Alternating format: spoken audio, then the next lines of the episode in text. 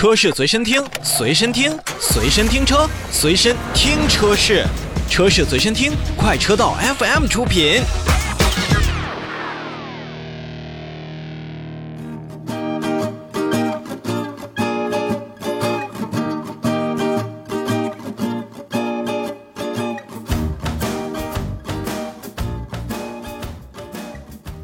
召回，我们再来看看一直风头很劲的特斯拉。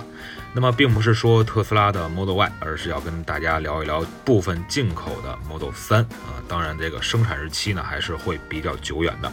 那么，特斯拉呢也要在即日起去召回生产日期在2019年2月2日到2019年10月20日期间生产的部分的进口 Model 3汽车，共计91台，数量确实不多。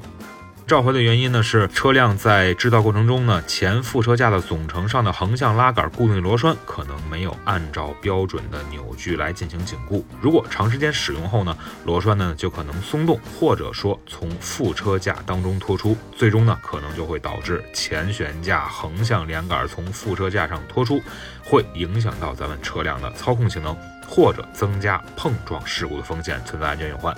那么这也是特斯拉呢要将检查前副车架上的总成的横向拉杆的固定螺栓的紧固扭矩。如果说螺栓松动或者缺失了，将重新紧固螺栓到一个标准的扭矩，或者说是重新安装一个新的螺栓。如果由于螺栓松动或丢失而造成的车辆部件是受损的，则会直接去更换受损部件，以消除安全隐患。